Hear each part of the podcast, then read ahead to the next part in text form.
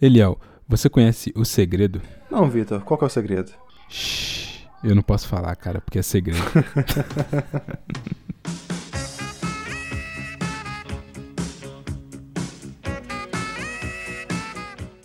eu sou Vitor Santos. E eu sou Eliel Breno. Estamos começando mais um Mistérios da Meia-Noite.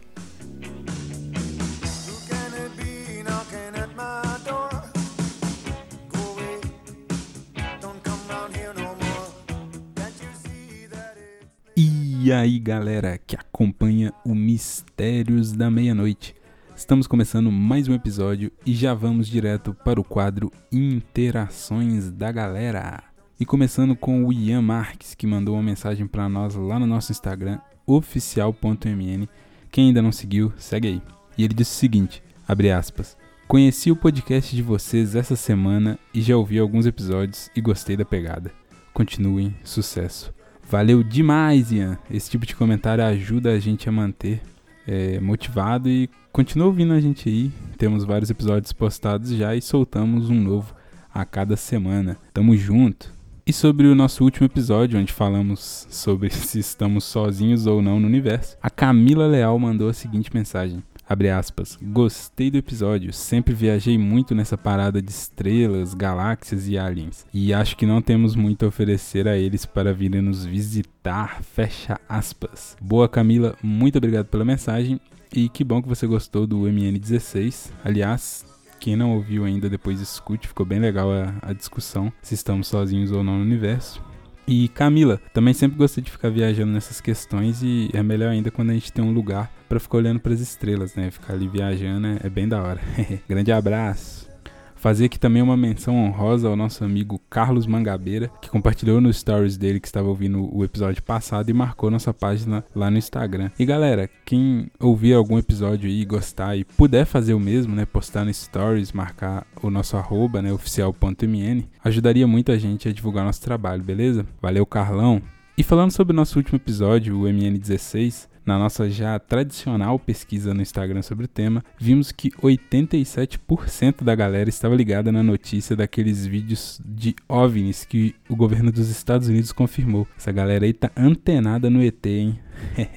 e 75% acertaram o que é o paradoxo de Fermi, que é sobre a probabilidade da existência de vida alienígena. Porém, apenas 52% acertaram a questão sobre a equação de Drake, Muita gente achou que era que a equação era para medir a possibilidade de contato com aliens, quando na verdade ela estima o número de civilizações inteligentes no universo. No app a gente também fala sobre a polêmica Área 51. Perguntamos aí aos nossos seguidores qual era o nome correto da Área 51 de acordo com a CIA, e apenas 40% deles acertaram que o nome correto da área 51 é Aeroporto Romy, enquanto outros 40% acharam que era base de Nevada. Faria até um certo sentido, né, por conta do local onde está instalada a base, mas não, o nome correto é Aeroporto Romy ou Groom Lake. Ainda sobre esse local, perguntamos qual é o ano que a Área 51 foi construída e quando a CIA admitiu a sua existência.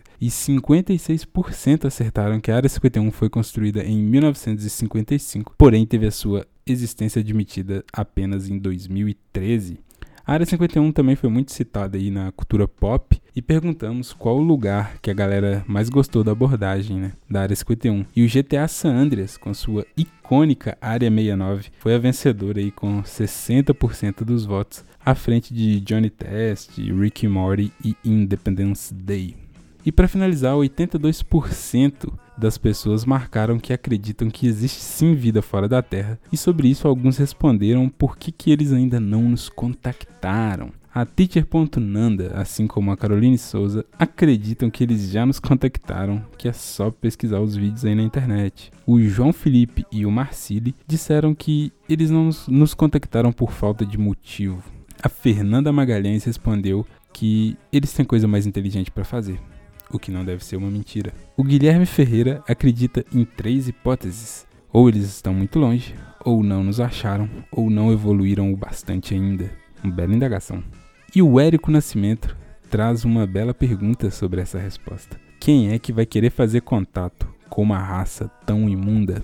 Valeu, galera, por todas essas interações da semana. E se quiser saber mais sobre esse assunto que a gente estava discutindo aqui, é, escute depois lá o MN16, que a gente fala bastante sobre isso. Demorou? E o nosso quadro vai ficando por aqui. Quem ainda não seguiu, segue lá no Instagram, oficial.mn. Segue lá, cara, nunca te pedi nada. E vamos interagindo por lá, beleza? Sem mais delongas, fiquem agora com o episódio e valeu!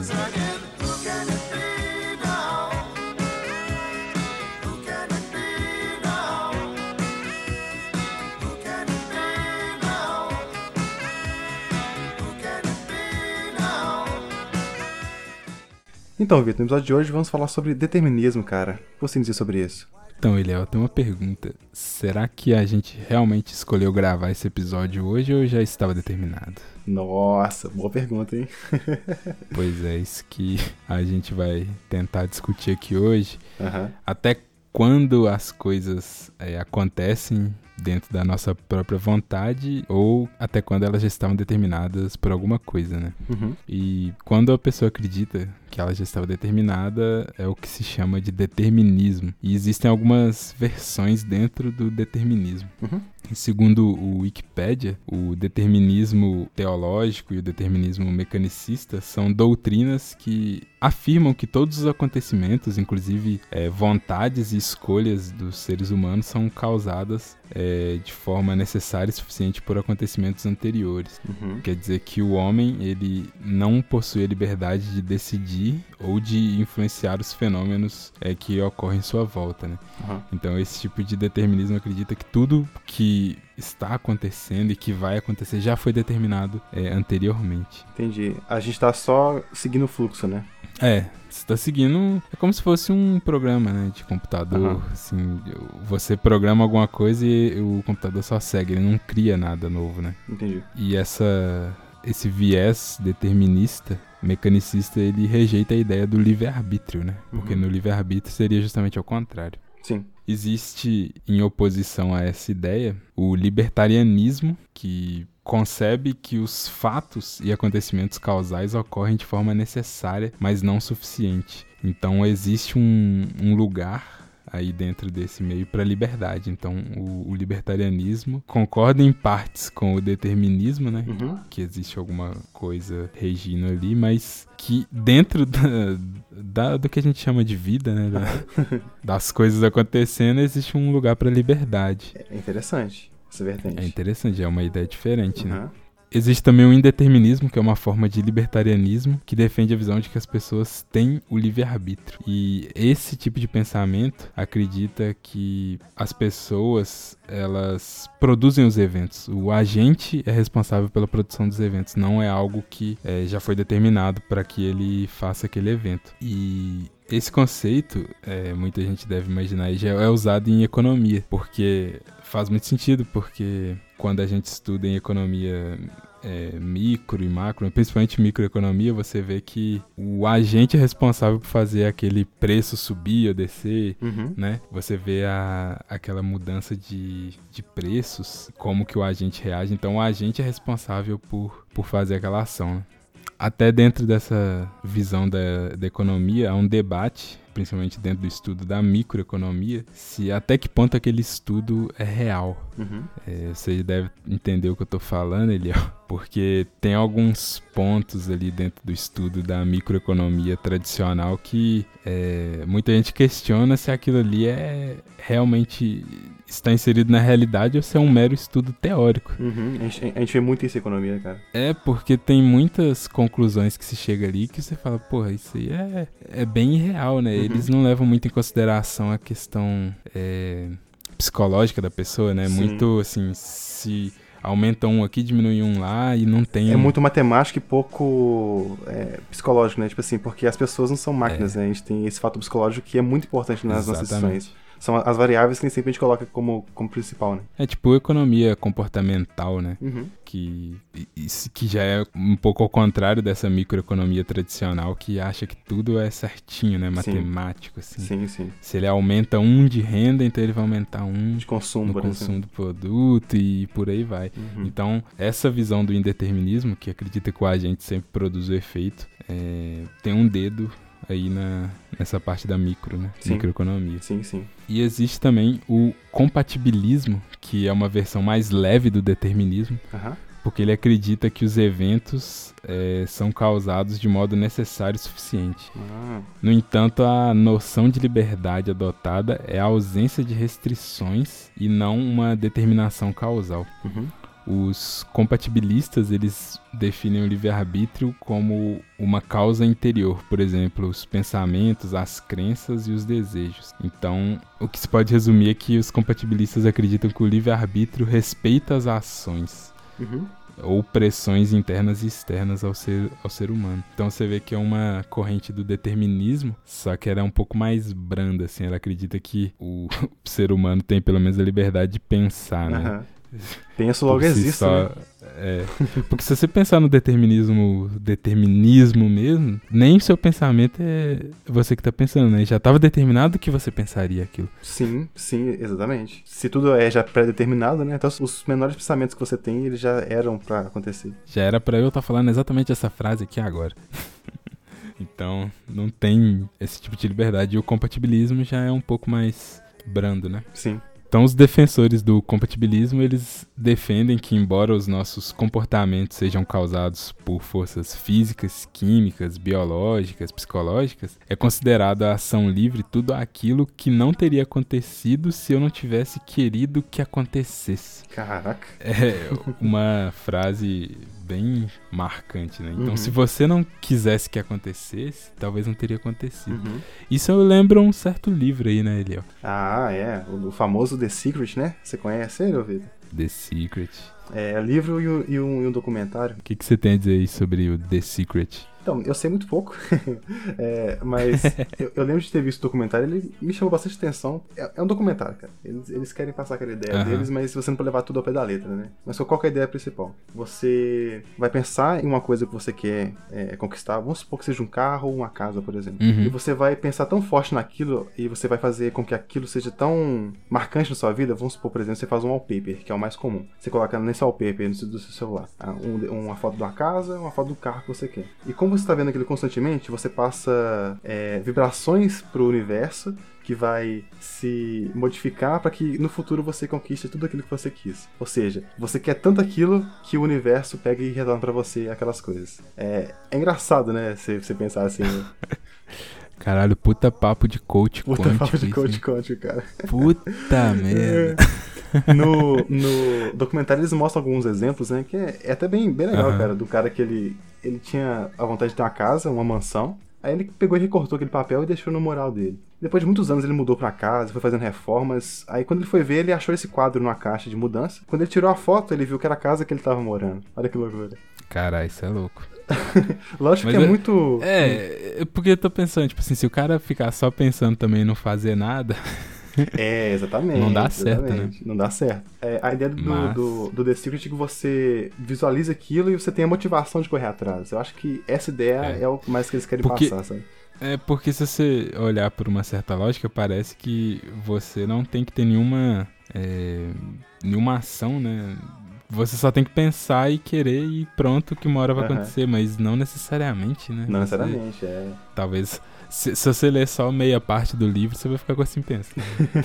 É, você tem que ler o livro completo, com certeza. Que- Mas tanto- é. Essa foi uma das, das ideias que eu, que, eu, que eu tirei, sabe, do, do, Uhum. do- do documentário. Que você tem que realmente querer as coisas. O universo às vezes pode conspirar a seu favor, não sei.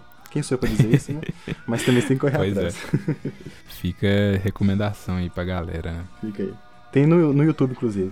É, é bem, bem interessante você, você assistir. Boa, vamos deixar aí na descrição. E além dessas que a gente já citou, existe também o indeterminismo, que afirma que é, alguns acontecimentos, como é o caso dos estados mentais, eles não têm causa, ou seja, eles ocorrem aleatoriamente. Uhum.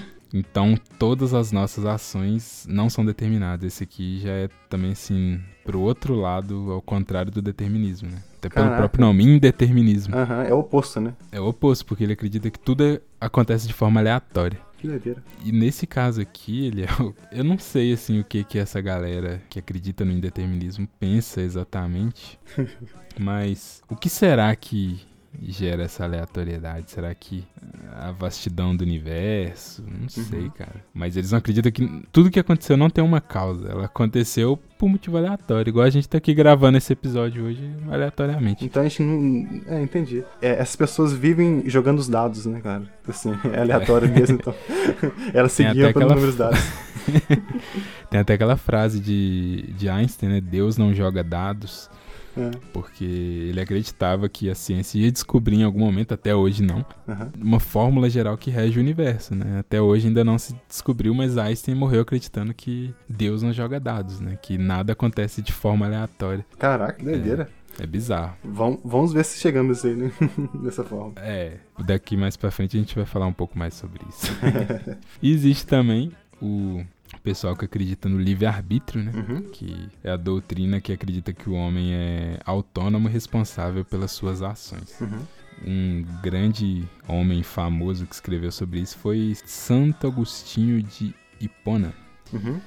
que na sua obra De Libero Arbitrio, gastando todo o latim que não me é peculiar, Gostei de ver isso aí.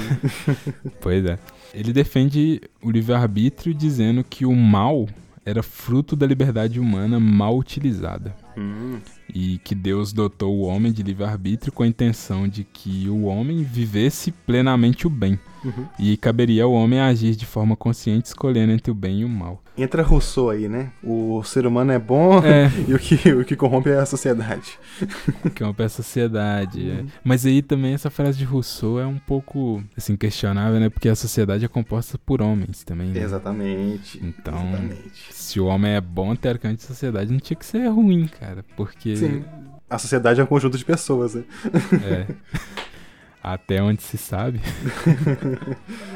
Mas aqui no caso Santo Agostinho acredita que o homem só é mal porque por escolha dele, né? Por, pelo Uhum. livre-arbítrio que Deus concedeu ao homem. Caraca. Pois é, e que ele se torna mal porque ele usa mal essa, essa liberdade. Entendi. E aí, no caso, seria uma questão mais de escolhas, né? Do, Uhum. do ser humano. Sim. Que é o contrário também do determinismo, né? Se, se não tem nada determinado, se o cara escolheu ser mal, então a Uhum. culpa é dele, né? Não é que ele foi determinado pra ser mal. E tudo que acontecer na vida do cara também é responsabilidade da própria pessoa, né? Das escolhas. Responsabilidade da própria pessoa. Interessante. E o determinismo radical, ele afirma que o livre-arbítrio é incompatível com a concepção de um mundo é, regido por leis. Uhum. né, de causais, coisas que aconteceram antes. Todos os fenômenos do universo podem ser explicados em função das causas. Nas mesmas circunstâncias, as mesmas causas produzem os mesmos efeitos. Caraca. Isso é uma frase bem chique aí, Bem chique. que, é, que explica mais ou menos o, o determinismo, né? Porque se tudo está determinado, se você tem ali a mesma situação, Uhum. com a mesma motivação de ser, não tem por que ela ocorrer algo diferente, né? Sim. Ou se os, os.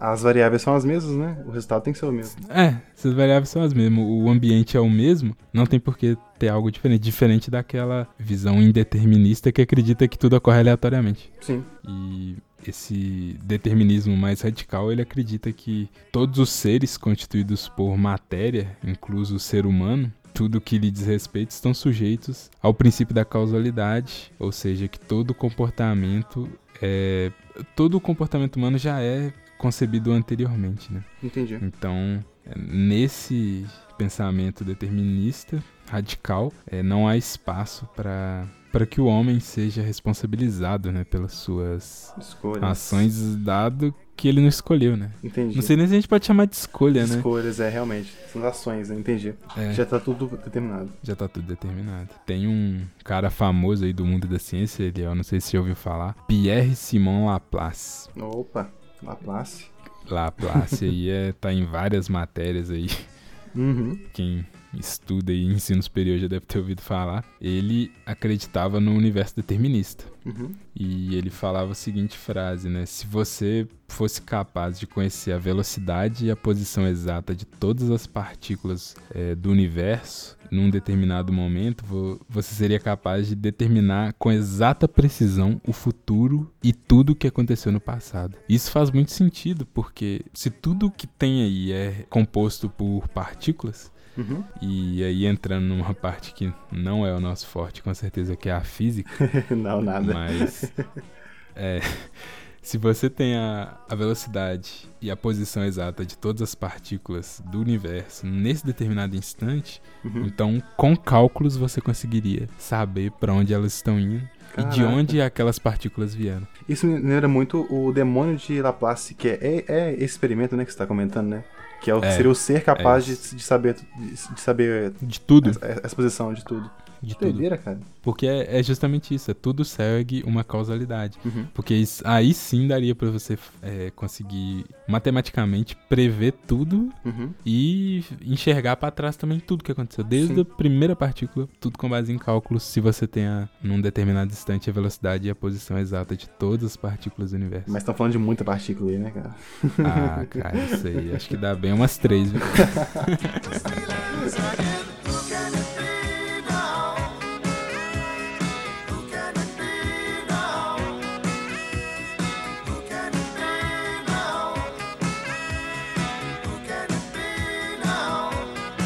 Então, Vitor, depois de falarmos de todas essas correntes filosóficas, o que diz a religião sobre a questão do, do livre-arbítrio? Então, primeiro vamos salientar mais uma vez, né? Apesar de já termos falado aqui o que, que é o livre-arbítrio. Uhum.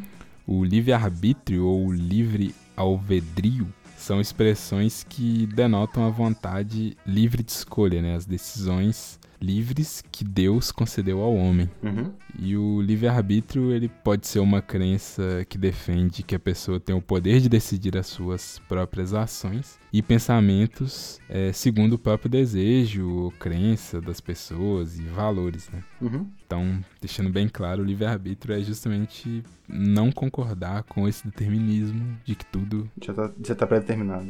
É, já tá determinado. Mas aí que tá, Eliel. Hum. Isso gera uma puta de uma discussão dentro das religiões, porque se Deus é onisciente, né, onipresente, etc, etc, etc, então como que fica o livre-arbítrio aí nessa questão? Pois é, né, cara? Isso é um, é um, é um paradoxo, né? Porque se ele já sabe É, de tudo, como cara. que ele deixa a gente escolher as coisas, né?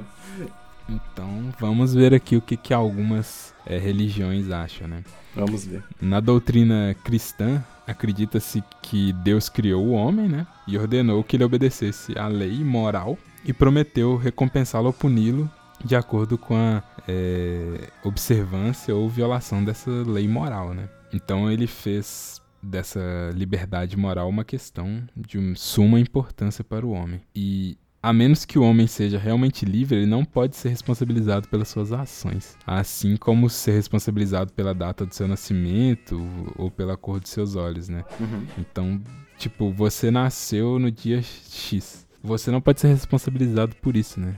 Sim, Porque você não escolheu nascer você escolheu. nesse dia, né? Você não escolheu ter olho azul, você não escolheu ter olho castanho. Uhum. Então, isso você não pode ser responsabilizado, né? Sim. Mas você pode ser responsabilizado pelas suas ações seguindo a lei moral de Deus, né? A lei, a Bíblia, né? O que, que Deus, que teoricamente a Bíblia é a palavra de Deus, né? Uhum.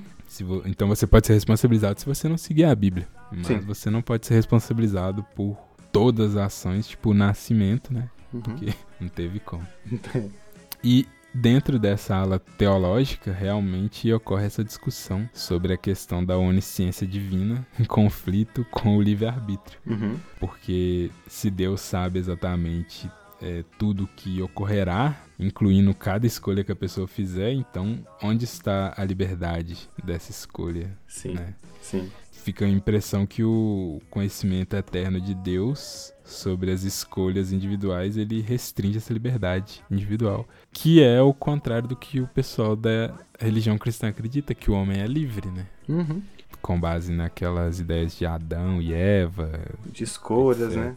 Se É. tudo já tá pré-determinado, você na verdade não tem escolha. Você acha que tem, né? E tem essa discussão aí bem forte dentro dessa doutrina. Uhum. E uma característica importante, os reformadores, né, Martinho Lutero, Calvino e dentre outros que vieram no século XVI, eles mudaram essa concepção em relação ao livre-arbítrio. Porque até então acreditava-se né, no, no livre-arbítrio. E o, a igreja reformista do século XVI ela é contra o livre-arbítrio. Uhum. Ela não acredita, porque eles, através das escrituras, principalmente a de São Paulo, eh, eles pegaram alguns textos que enfatizavam a importância e a eficácia da graça proveniente de Deus. Então, o homem, é, eles chegaram à conclusão que a vontade humana, em vez de dominar os próprios atos, ela é predeterminada ao longo de toda a vida.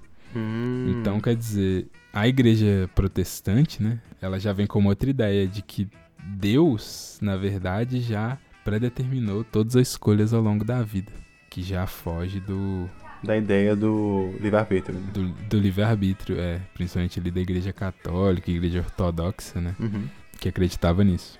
Em sua controvérsia com Erasmus, que defendia o livre-arbítrio, o próprio Lutero declarou é, que o livre-arbítrio para ele era uma ficção, Olha só. é um nome que não é uma coisa que cobre a realidade, Aham. porque na visão dele não está no poder do homem pensar em bem ou mal, uma vez que todos os eventos ocorrem por necessidade. Então, Hum. se Deus criou o mundo, então todos os eventos ocorrem por algum motivo Uhum. que o homem é incapaz de conceber que Deus acreditava que aquilo ali seria necessário. Então, Uhum. o homem não tem capacidade de decidir o que é o bem e o que é o mal. Agora, o que, que você acha dessa visão, Eliel? Porque ela é um pouco, assim, até cruel, né, com as pessoas que são más. Tipo, ela já nasceu pra ser mal. Tipo, ela não tem chance nenhuma de, de ser boa, né? Pois é, Vitor, é complicado a gente é, determinar isso, né? Porque, que nem você falou, se for realmente assim, com, com, essa, com essa ideia, as pessoas más já nascem para serem más, né? Isso é, é mal, né? vamos dizer assim. É. Por, que, por que Deus faria isso, né? É muito complicado, cara. Eu não tenho muito uma ideia sobre isso, mas eu não concordo tanto. Eu acho que o livre-arbítrio pra mim ele faz mais sentido, porque você tem o poder das suas escolhas, né? Então você vai pagar também Uhum. com, a, com as consequências. Eu acho que seria mais nessa vertente, cara. É, entendi. É, é bem complexo, porque se Deus tem a consciência de todos os eventos, então por que existem eventos ruins, né? Sim, sim. É, é difícil você, você explicar isso, né? É, É. Vira mesmo um paradoxo. É um paradoxo. Existe também a teologia arminiana, que Deus é descrito como onisciente e onipotente. Por conta disso, muitas pessoas acreditam que não apenas Deus sabe quais decisões o indivíduo vai tomar amanhã, mas também como Deus determina essas escolhas. Caraca. É, então é um pouco mais incisivo ainda do mais que a incisivo. outra, né? Aham. Nós seríamos basicamente marionetes, né? Vamos dizer assim. É, é, tudo bem que a pessoa acredita que seria uma marionete de um ser super especial, né? Aham. É, tem isso. Mas ainda assim, uma marionete. É, é um fato. É fato. É, é aquela coisa, tem a, marionete da- da Samsung e a marionete da Apple, né? A diferença é só a marca. Exatamente. Choices. Choices. Não, pera, é justamente ao contrário. né? E também existem os calvinistas, só que esses defendem a ideia de que Deus escolhe aqueles que serão salvos antes da criação. Ah, caraca. Pois é, esse é mais incisivo ainda, né? Muito, O cara. cara, o cara que não vai ser salvo já nasce não tendo possibilidade de ser salvo. Caraca, que loucura, velho. E um dos maiores defensores dessa visão teológica é Jonathan Edwards. Uhum. E esse Edwards defende que indeterminismo é incompatível com a dependência dos indivíduos em relação a Deus Uhum. e com a sabedoria de Deus. Então ele conclui que se as, se as respostas dos indivíduos à graça de Deus eh, são livres, então a salvação depende dos indivíduos. E por isso, se a salvação depende dos indivíduos, então a sabedoria de Deus não é absoluta e universal. Uhum. Então por isso ele é- eles são contra, eles acreditam que é, Deus escolhe aqueles que serão salvos antes da criação. Caraca, É loucura isso, né? loucura, velho. Mas eu acho que essa visão talvez é uma das que mais denota esse poder divino, né? Sim. Tipo, como é um poder inquestionável, se o indivíduo é... Faz até sentido se você pensar, cara. Se o indivíduo pode tomar uma, alguma decisão, então a soberania de Deus não é universal. Não, é universal. Faz muito sentido. Faz muito Faz sentido. sentido. Temos também os teólogos católicos, né? Uhum. Eles acreditam na ideia do livre-arbítrio universal, mas eles geralmente não veem o livre-arbítrio como existindo separadamente ou em contradição com a graça de Deus, né? Como os calvinistas, por exemplo. É, como a gente já citou aqui Santo Agostinho, mas também São Tomás de Aquino, eles escreveram sobre livre-arbítrio, né?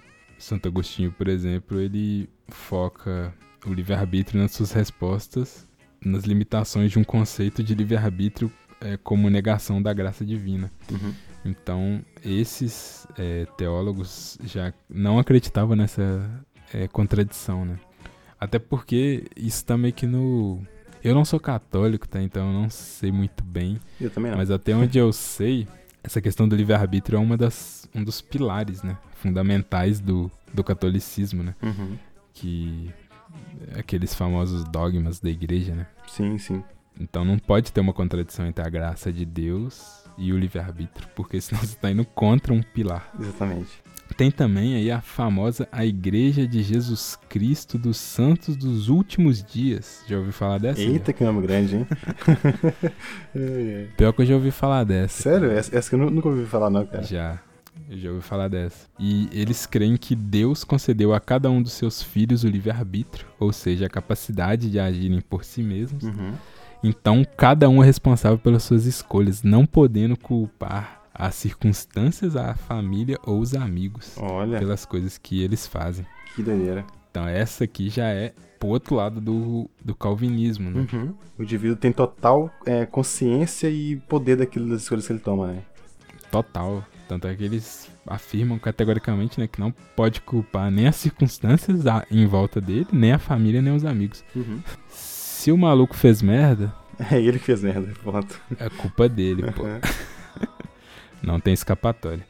E se ele fez alguma coisa boa também, bom pra ele, né? Uhum. E por último a gente tem aqui o espiritismo, que acredita que, que toda causa provoca um efeito e que todo efeito advém de uma causa. Interessante essa frase, né? Interessante. Eles acreditam que Deus é a causa primária de todas as coisas e que o livre-arbítrio ele ganha cada vez mais proporção à medida do grau de evolução eh, moral e intelectual do espírito que se desenvolve. Uhum. Então, quanto mais desenvolvido aquele espírito, mais ele tem esse livre-arbítrio para tomar as suas próprias decisões. Uhum. E o livre-arbítrio ele pode ser limitado em determinadas situações quando isso proporcionar uma condição é, moral e intelectual do espírito, é como por exemplo no caso de reencarnações compulsórias, onde o espírito, entre aspas assim, ocioso, ele é ele ele reencarna mesmo contra a sua vontade Uhum. é, e aí não tem nenhum tipo de livre-arbítrio.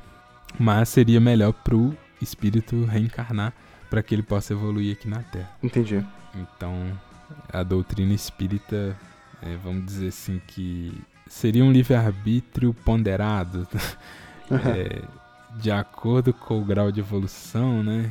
Então, quanto mais evoluído, mais livre-arbítrio você tem. Entendi. Interessante, interessante. Então, vamos dizer que essa aí não é nem que sim, nem que não, né? É o, me- é o meio Depende. termo, né? O depende. É, Não sei nem se é o meio tempo, porque depende do nível do. De, de, de Do evolução do espírito ali, espírito, né? né? É. Entendi. Faz Depende. sentido. Mas o importante é que quanto mais evoluído, mais livre-arbítrio esse espírito vai ter. Uhum. E ainda tem uma outra corrente, Léo. Eu não sei se você já ouviu falar dessa, o comunismo cristão. What? não, cara. Nunca ouvi falar, não. Comunismo cristão. Eles. É uma corrente que é, alguns cristãos interpretam que a Bíblia ela defende a forma. Que a forma ideal da sociedade é o comunismo, tá? E é, eles. Os oponentes dessa teoria, eles alegam que o estabelecimento de um sistema comunista em larga escala mundial, ele infringiria o próprio livre-arbítrio das pessoas, porque no comunismo elas não teriam a, a liberdade de tomar as decisões por si mesmas, né? Uhum. Então, os comunistas cristãos, eles se opõem a esse, esse argumento, afirmando que o livre-arbítrio, ele é e sempre será limitado em alguma medida, em alguma maneira, pelas leis humanas. Então, é, esse pensamento se opõe a Romanos 3, quando Paulo diz que o homem é responsável mesmo que não consiga cumprir a lei. Caraca. Então, o comunismo cristão acredita que, por mais que tenha a lei moral de Deus, etc., é, em alguma maneira o homem é limitado pela lei humana. O que, se você parar pra pensar, cara, faz até sentido, né? Uhum. Tipo, sei lá, por mais que o cara seja é, seja dentro da, da religião ali, do, do pensamento teológico, se ele infringir alguma lei humana, ele vai ter algum tipo de consequência, né? Sim. E ele também vai estar tá seguindo, aí tomando por um lado Rousseau, né? Ele vai estar tá seguindo alguma lei humana que a sociedade impôs para ele. Realmente. Né? Então ele não vai estar tá 100% seguindo só a lei de Deus, né? Vai estar seguindo a lei humana também. Sim, sim. Vai ter essa, essa mescla aí, né? É. Agora, isso aqui é uma polêmica muito grande, né? Esses caras acreditam que a, a Bíblia, ela defende a sociedade como um comunismo, né? Eu, eu nunca li a Bíblia, mas até hoje eu não tinha ouvido falar dessa ideia, não. Você já tinha ouvido falar ele, ó? Oh, isso é muito novo para mim, cara. Eu já... Eu nunca li a, a Bíblia por, por completo, mas pequenos fragmentos que eu já, que eu já tive contato, eu nunca percebi essa, essa ideia, não, cara. Para mim é muito novo mesmo, sabe? Uhum. Até porque muitas coisas que eu vejo, eu vejo, a gente vê é, várias pessoas com grande fartura, né? Tipo, milhares de gados ou milhares de, de rebanho de gado, de, enfim, várias riquezas, né? Então, uhum. acho muito engraçado essa vertente comunista, sabe? É bem, realmente bem, bem novo pra mim. É bem novo, né? Fica aí a, o questionamento, né? Seria Jesus um comunista?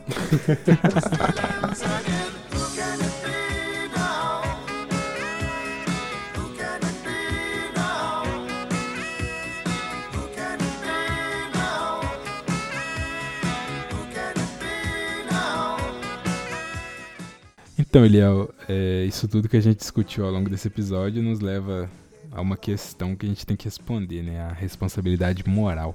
É, normalmente a sociedade ela considera é, os, as pessoas responsáveis pelas suas ações. Uhum. É, normalmente as pessoas são elogiadas ou reprovadas pelas suas ações. Só que muitas muitas pessoas acreditam que a responsabilidade moral ela requer esse livre arbítrio, né? Essa capacidade de você agir sem ser pré-determinado. Então, uma questão que emerge desse, desse problema é se os indivíduos sempre são moralmente responsáveis e se sim, tendem a pensar que o determinismo não combina com a responsabilidade moral. Caraca. Porque parece impossível você considerar alguém responsável por uma ação que ela pode ter sido concebida desde o início dos tempos, né? Sim. Não teve chance de, de mudar aquilo, né? Se já estava determinado. Já foi determinada, a pessoa não tem por que sofrer as consequências da, daquela escolha que ela não teve, né? Né. Então, Eliel, depois de toda essa teoria aí, vamos tentar responder essa questão, né?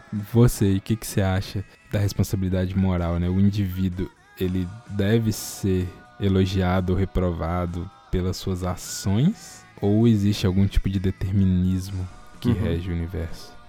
Ou então, eu acho que eu iria muito pro lado do libertarianismo, cara, que é o que? Você tem algumas coisas já pré-determinadas na sua vida que vão acontecer, uhum. mas eu acho que a, você tem muito poder de escolha, cara. Eu acho que essas pré-determinações, elas advêm de cada escolha que você faz, sabe? Uhum. Então, uma pequena escolha vai determinar o que vai acontecer lá na frente. Só que nesse meio tempo, você vai ter N outras escolhas que vão modificar esse final também, sabe? Eu acredito muito nisso, Entendi. que você. Eu acredito no destino, que algumas coisas só pra ficar bem claro, eu sou bem cético em relação a isso. mas eu já passei por algumas coisas que eu vi que tinha alguma pontinha do destino ali, sabe, cara? Uhum. Coisas que aconteceram por N fatores, que levaram a N fatores também. Que quando você olha pra trás, você vê que, tipo assim, cara, isso não, não tinha nenhuma chance disso acontecer, isso aconteceu. Sim. Ou seja, isso já tinha, já, já ia acontecer de, de, qualquer forma, sabe? Entendi. Mas então você acha que as pessoas têm que realmente ser responsabilizadas porque elas são responsáveis é, pelas suas ações porque existe o, o livre-arbítrio, né? Da pessoa decidir Sim, sim. Ela fez, né? Eu acredito muito nisso, porque mesmo acreditando no destino, eu sei que cada pessoa tem aquela escolha. Então, se você escolheu fazer algo, você tem que tomar o ônus e o bônus daquilo, né? Então, você vai pegar as partes boas, mas você também tem que ter, é, sofrer as consequências daquela escolha que você Entendi. fez. Ou eu também penso mais por esse lado de que o indivíduo ele há de ser responsabilizado por conta uhum.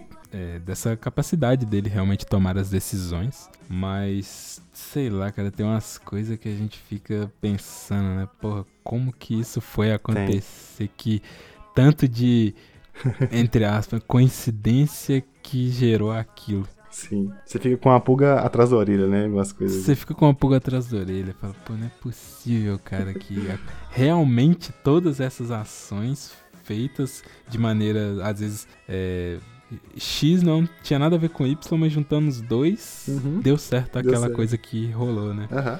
sei lá, cara, tem várias histórias aí, tanto com a gente mesmo, ou outras personalidades, né, da Uhum. história que, que acabaram é, dando certo, sei lá, às vezes o cara ia pegar um ônibus, aí ele vai e fala, porra, esqueci um negócio ali na mesa do trabalho, ele volta e o ônibus pega fogo. É, cara, Sei tipo, lá, velho. muita loucura, mas isso acontece. né? Acontece pra caralho. Só que tem um ponto também, né? O ser humano, ele Hum. quer sempre achar um padrão pra tudo. Quer sempre resposta pra tudo. A aleatoriedade também existe, mas, ao meu ver, eu tô mais...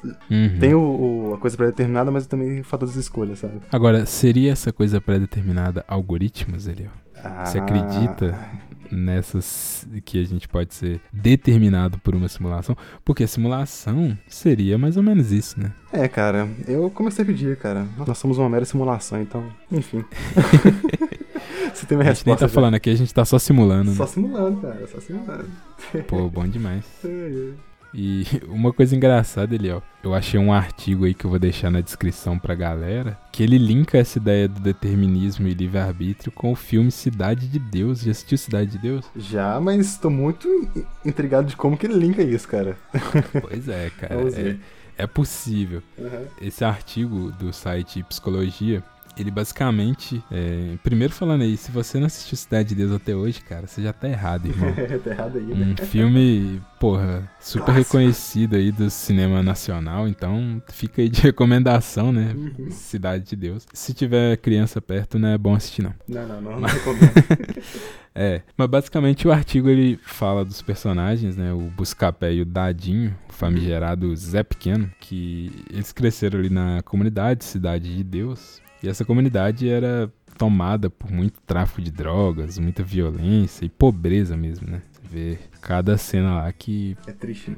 é o auge, é o auge da pobreza e da violência. Então, quem assistiu o filme aí vai se lembrar do trio Ternura, o Alicate, o Marreco e o Cabeleira, que quando o Buscapé e Dadinho eram crianças, esse trio realizava vários atos criminosos ali na Cidade de Deus e, na, e próximo, né?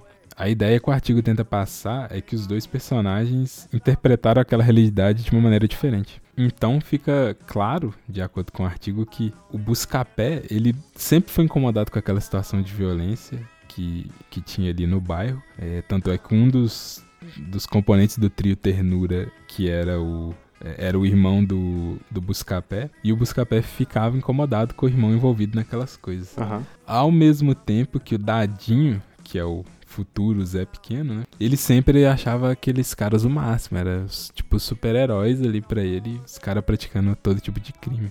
Então, diante daquela realidade é, vivenciada pelos dois, você pode, dentro de uma lógica determinista, pensar que o Dadinho só se tornou o Zé Pequeno por conta de todo o ambiente envolto que ele que ele estava, é, uma comunidade pobre, é, testemunhando ali miséria, negligência dos direitos básicos, né, tipo saneamento.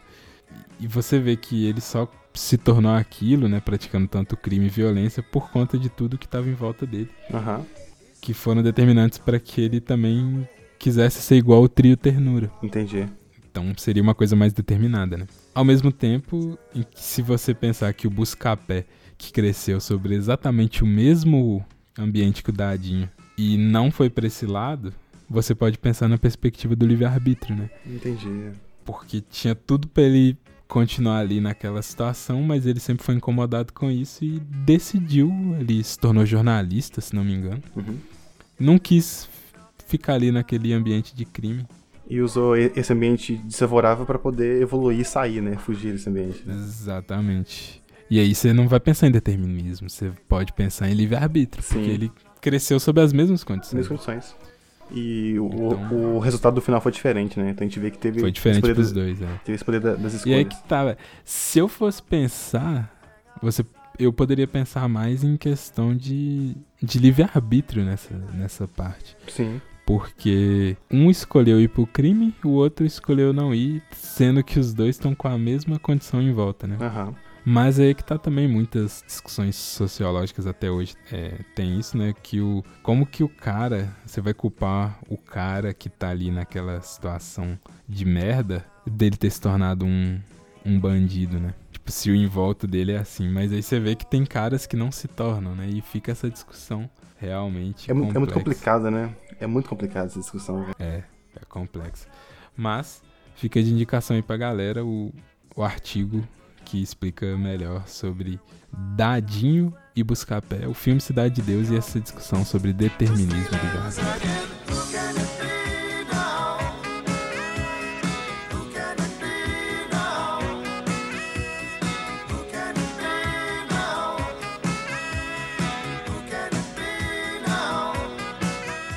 Assim como Zé Pequeno acabou com o comando de cenoura no Cidade de Deus, esse episódio também está acabando.